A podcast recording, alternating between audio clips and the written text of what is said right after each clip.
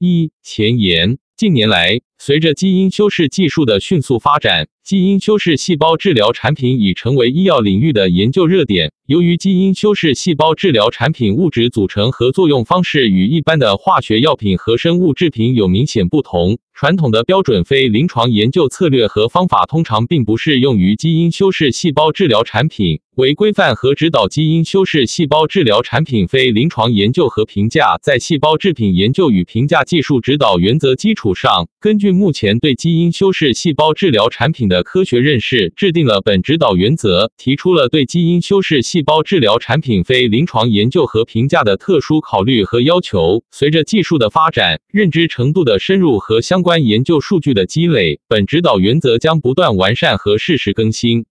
二、适用范围。本指导原则适用于基因修饰细胞治疗产品。基因修饰细胞治疗产品是指经过基因修饰，如调节、修复、替换、添加或删除等，以改变其生物学特性，拟用于治疗人类疾病的活细胞产品，如基因修饰的免疫细胞，如 T 细胞、NK 细胞、树突状细胞和巨噬细胞等，和基因修饰的干细胞，如造血干细胞、多能诱导干细胞等等。三、总体考虑。非临床研究是药物开发的重要环节之一。对于基因修饰细胞治疗产品，充分的非临床研究是为了：一、阐明基因修饰的目的、功能以及产品的作用机制，明确其在拟定患者人群中使用的生物学合理性；二、为临床试验的给药途径、给药程序、给药剂量的选择提供支持性依据；三、根据潜在风险因素。阐明毒性反应特征，预测人体可能出现的不良反应，确定不良反应的临床监测指标，为制定临床风险控制措施提供参考依据。因此，应充分开展非临床研究，收集用于风险获益评估的信息，以确立你开发产品在目标患者人群中预期具有合理的、可接受的风险获益比，同时为临床试验的设计和风险控制策略的制定提供支持性依据。由于不同基因修饰细胞治疗产品的细胞的来源类型。生物学特性、基因修饰方式、技术、生物学功能、作用方式、生产工艺、非细胞组分等各不相同，在制定非临床研究计划时，除参考细胞制品研究与评价技术指导原则中的对细胞制品的一般要求外，还应具体问题具体分析，基于产品特点和目前已有的科学认知，结合拟定适应症、患者人群、给药途径和给药方案等方面的考虑，科学合理的设计和实施非临床试验。充分表征产品的药理学、毒理学和药代动力学特征，在进行风险获益评估时，还应重点关注由非临床向临床过渡时非临床研究的局限性和风险预测的不确定性。四、受试物。非临床试验所用受试物应可充分代表临床拟用样品的质量和安全性、确证性。非临床试验应尽可能采用临床拟用基因修饰细胞治疗产品作为受试物。体外、体内非临床试验所使用的样品均应符合相应开发阶段的质量标准要求。应阐明非临床使用样品与临床拟用样品的异同及其对人体有效性和安全性的可能影响。在某些情况下，受种属特异性的限制，可考虑采用替代产品，表达动物同源基因的人源细胞产品或动物源替代细胞产品。替代产品应与临床拟用产品采用相似的生产工艺，并对可能影响有效性和安全性的关键质量参数进行对比研究，以评估替代产品与临床拟用产品的质量相似性及其对非临床数据预测性的影响。五、动物种属模型选择。进行非临床体内试验时，应选择相关的动物种属模型。理想状态下，基因修饰细胞应能以其预期的作用方式，在所选择的动物中表现出在拟用患者人群中所期望的功能活性。因此，选择相关动物时，需要考虑产品的特性以及临床拟用情况。包括但不限于以下因素：一、动物病理生理学特征与拟用患者人群的相似性；二、动物对基因修饰细胞及导入基因表达产物若有的生物学反应与预期的人体反应的相似性；三、动物对一种来源的基因修饰细胞的免疫耐受性；四、临床拟用递送给药方式的可行性。由于免疫排斥反应以及细胞核或导入基因的种属特异。性常规标准实验动物很可能并不适用，而免疫缺陷动物、转基因动物或采用同源替代产品作为受试物可能会更合适。对于某些作用机制涉及与疾病环境相互作用的基因修饰细胞，例如 CAR-T 细胞，可能需要采用疾病模型动物。采用疾病模型动物进行的非临床研究可提供活性和毒性的剂量关系信息，可更好地评估基因修饰细胞产品的风险或一比。每一种动物种属模型均有其优点和不足，没有一种模型可完美预测基因修饰细胞在患者人群中的有效性和安全性。应评估并阐明非临床研究所采用的动物种属模型与人体的相关性和局限性，建议采用多种动物模型开展研究。当缺少相关动物模型时，可采用基于细胞和组织的模型，如二 D 和三 D 组织模型、类器官和微流体模型。这些模拟人体内环境的模型也可为有效性和安全性的评估提供有用的补充信息。六、概念验证。对于基因修饰细胞治疗产品，属应参照细胞制品研究与评价技术指导原则的要求进行药效学研究外，还应进行概念验证试验，阐明对细胞进行基因修饰的理由和可行性。通常对细胞进行基因修饰的理由可能包括，但不限于：一、引入突变基因的功能拷贝以纠正遗传性疾病；二、改变、增强细胞的生物学功能；三、引入一个安全开关，以在必要时能够清除细胞。应根据基因修饰的目的进行相应的体外和体内验证试验，证明可达到基因修饰的目的。概念验证试验评估终点可能包括：一、对细胞基因组修饰的特异性；二、引入的外源调控序列对内源基因表达的影响或转基因的表达及功能活性；三、基因修饰对细胞正常行为和生理功能的影响，如对扩增、分化能力的影响、对 T 细胞激活和杀伤活性的影响等。设计概念验证试验时，应考虑设置合适的平行对照，如未修饰的细胞。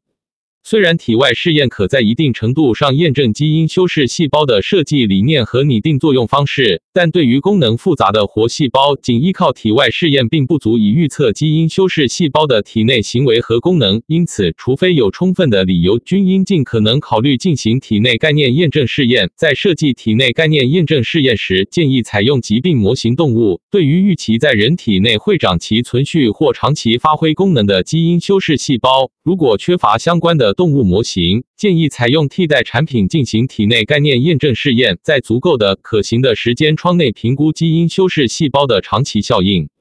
七、药代动力学。参考细胞制品研究与评价技术指导原则中的对细胞制品药代动力学的一般要求，采用相关动物模型开展药代动力学试验，以阐明基因修饰细胞在体内的命运和行为，包括生物分布、归巢、定植、增殖、分化和持续性。这些试验可以单独开展，也可以整合到概念验证试验和或毒理学试验中。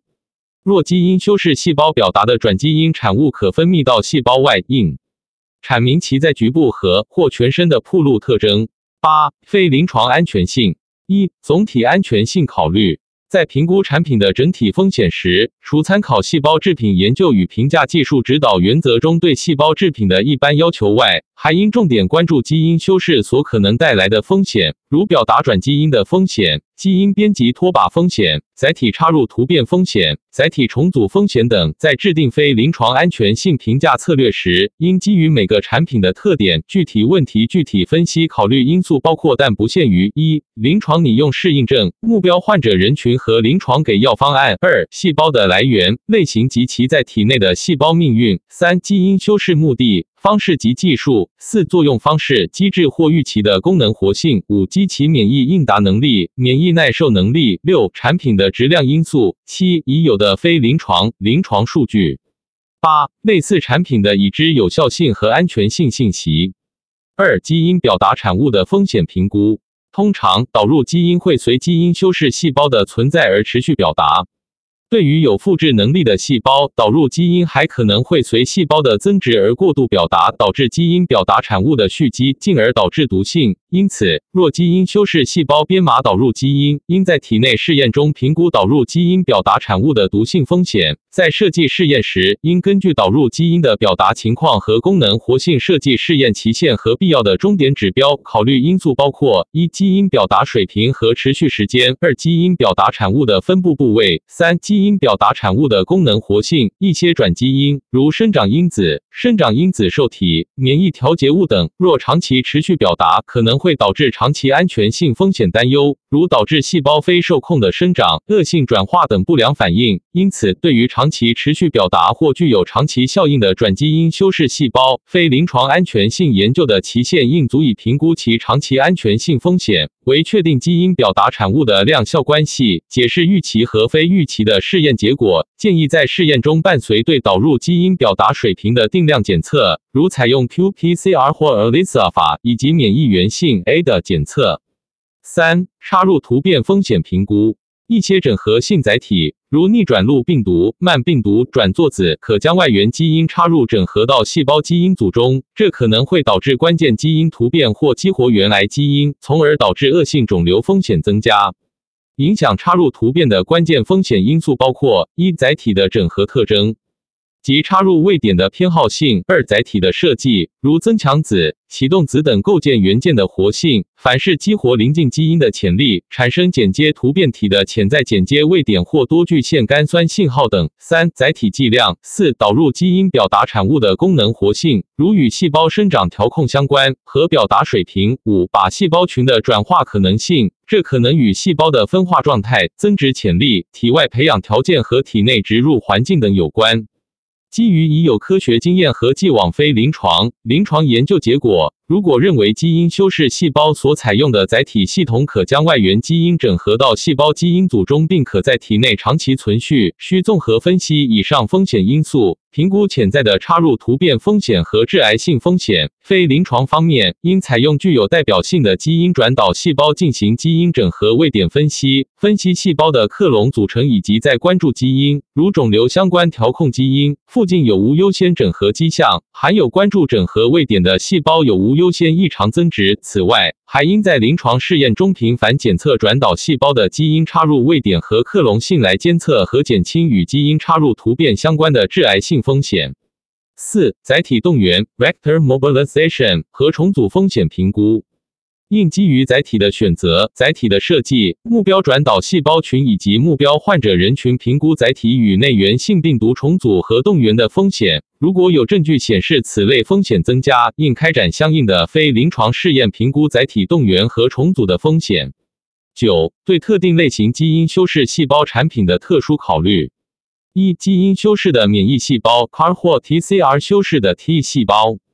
NK 细胞）。对于 CAR 或 TCR 修饰的免疫细胞，应尽可能采用多种方法评估其靶点相关毒性和脱靶毒性风险，如采用合适的动物模型或体外方法计算机预测等。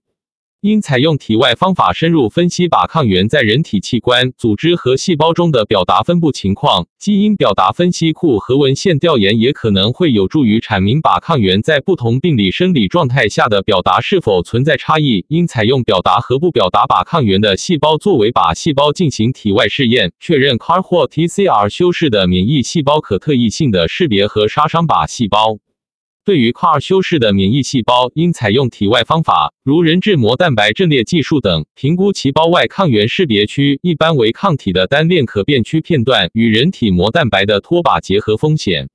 TCR 修饰免疫细胞的脱靶毒性，可通过评估 TCR 与人体自身抗原肽的交叉识别能力来评估。首先，应采用体外试验测定 TCR 修饰的免疫细胞与人自身抗原肽 HLA 与地成靶抗原肽的 HLA 等位基因相同、复合物的亲和力，并说明抗原肽的选择依据及选择范围。此外，还应研究其他相关或不相关的蛋白中是否含有靶抗原肽序列。如果 TCR 与人自身抗原肽有交叉反应可能，应确定靶抗原肽的最小识别积序 （motif），并采用计算机预测分析评估交叉反应性。如果计算机预测可识别出具有潜在交叉反应性的抗原肽，应在体外测定 TCR 修饰免疫细胞对表达相应蛋白或递呈相应抗原态的的细胞的识别能力。如果不能排除交叉反应性，应基于含有潜在交叉反应性抗原态的蛋白的表达模式以及 TCR 与潜在交叉反应性抗原态的亲和力来进行风险评估。为获得 TCR 与其他等位 HLA 潜在交叉反应性的信息，应进行足够的 HLA 交叉反应性筛选。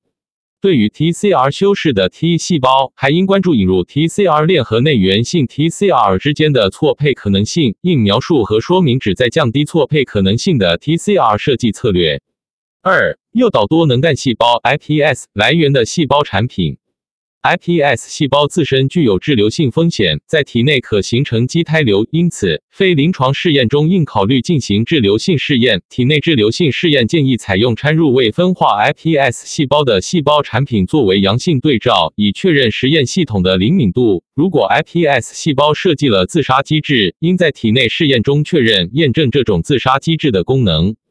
重编程可能会诱导细胞的表观遗传学改变，其后果尚不完全清楚。为评估 iPS 细胞衍生细胞的表观遗传学改变所引起的潜在异常特征，应采用体外核或体内非临床试验来阐明细胞具有适当的行为和生理功能。毒理学试验还应评估细胞异常行为引起的不良反应，应结合质量表征数据、非临床安全性数据以及文献数据进行深入的风险评估，并就旨在保护患者安全的风险减轻措施进行讨论。如果发现遗传学和或表观遗传学改变，应解决相应的安全性问题。